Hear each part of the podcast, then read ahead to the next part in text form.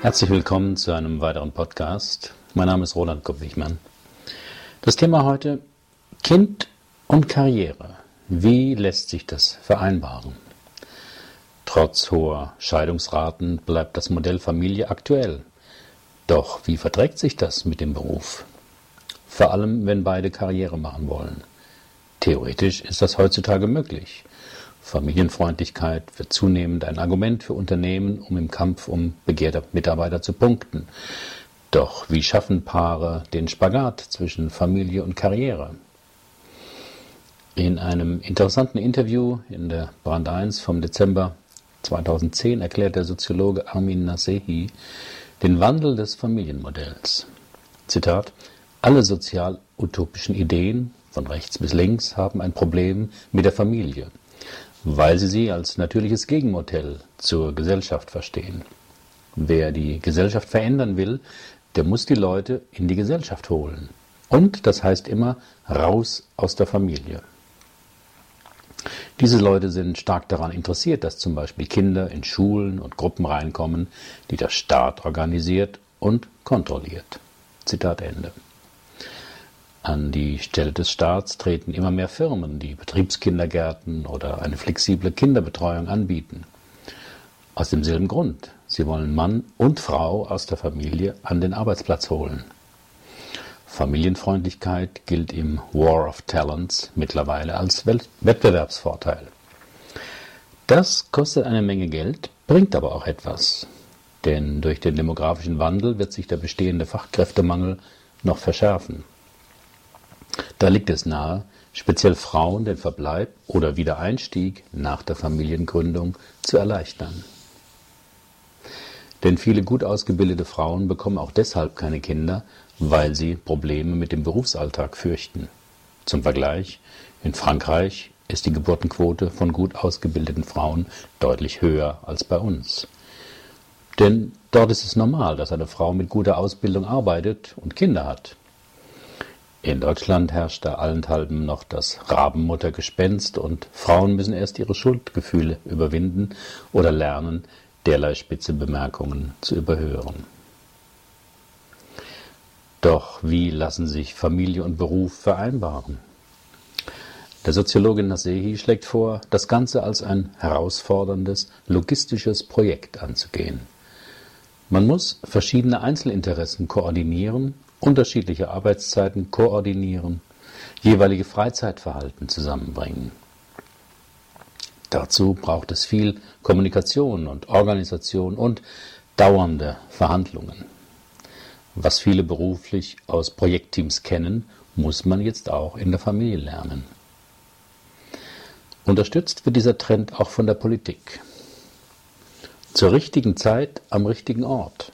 Unter diesem Motto startete das Bundesfamilienministerium dieses Jahr gemeinsam mit dem Deutschen Industrie- und Handelskammertag die Initiative Familienbewusste Arbeitszeiten in Berlin. Sie soll Arbeitgeber dabei unterstützen, mehr familienfreundliche Arbeitszeitmodelle anzubieten. Denn davon profitieren nicht nur die Beschäftigten, sondern auch die Unternehmen, wie eine Datenbank mit 100 guten Beispielen zeigt. Den Link dazu finden Sie auf meinem Blog. Die Vereinbarkeit von Beruf und Familie ist nicht länger nur Privatangelegenheit des Paares, sondern auch ein gesamtgesellschaftliches Anliegen. Vorbildhaft ist hier Microsoft Deutschland, denn dort gibt es viele Formen von Teilzeitmodellen, Jobsharing und virtuelle Teams, die per Internet zusammenarbeiten. Aber die enorme Flexibilität bedeutet für Vater und Mutter auch eine enorme Kraftanstrengung. Mancher wünscht sich vielleicht die Losung des Plakats von 1956 zurück, Samstags gehört Fatih mir, als die Strukturen noch von außen gesetzt wurden.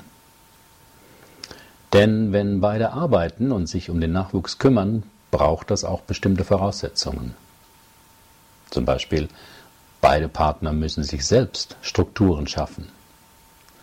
Wenn beide arbeiten und sich um die Kinder kümmern, bedeutet das auch oft ständige Hetze und keinen geregelten Feierabend.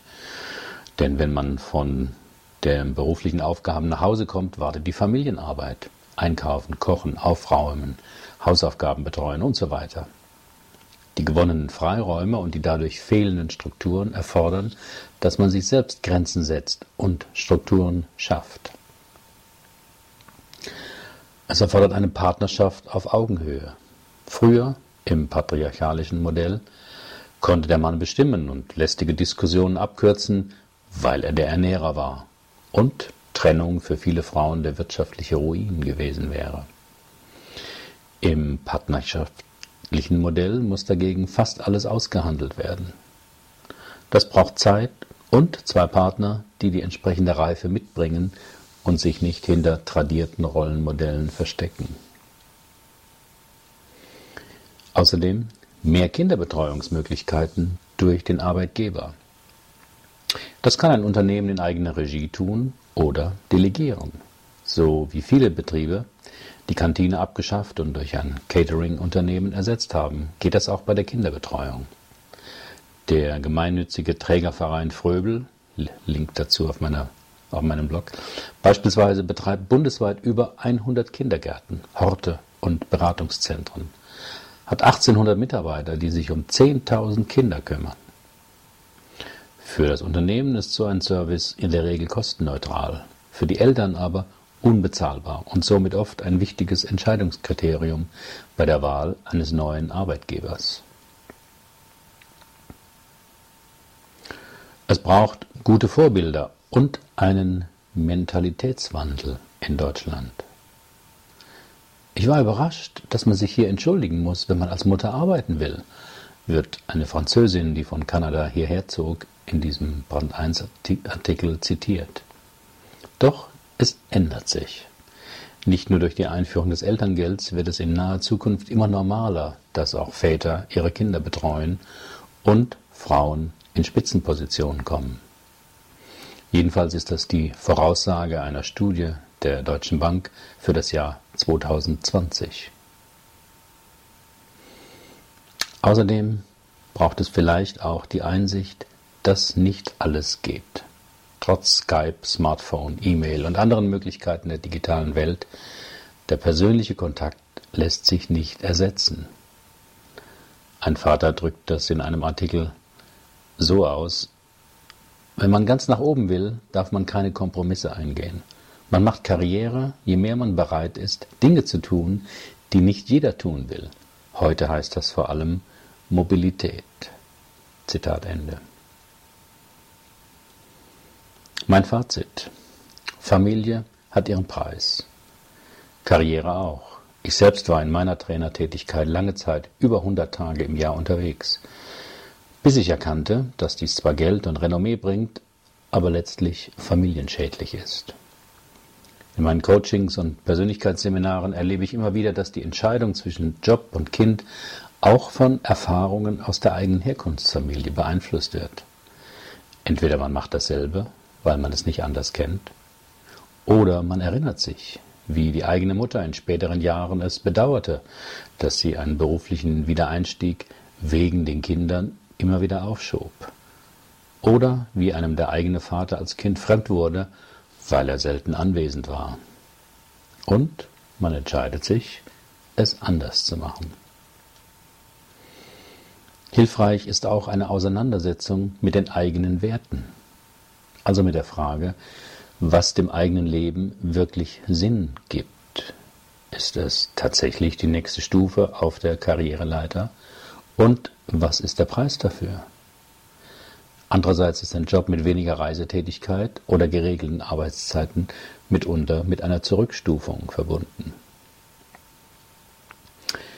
Die Frage nach dem Sinn kann man am besten aus der Rückschau auf das eigene Leben beantworten. Angenommen, Sie schauen mit 70 oder 80 Jahren zurück auf Ihr Leben. Was hat dann Bestand? Was bleibt wertvoll? Und was schrumpft aus dieser Perspektive in seiner Bedeutung? Jeder Mensch und jedes Paar muss klären, was ihm wichtig ist und wie das zusammengehen kann.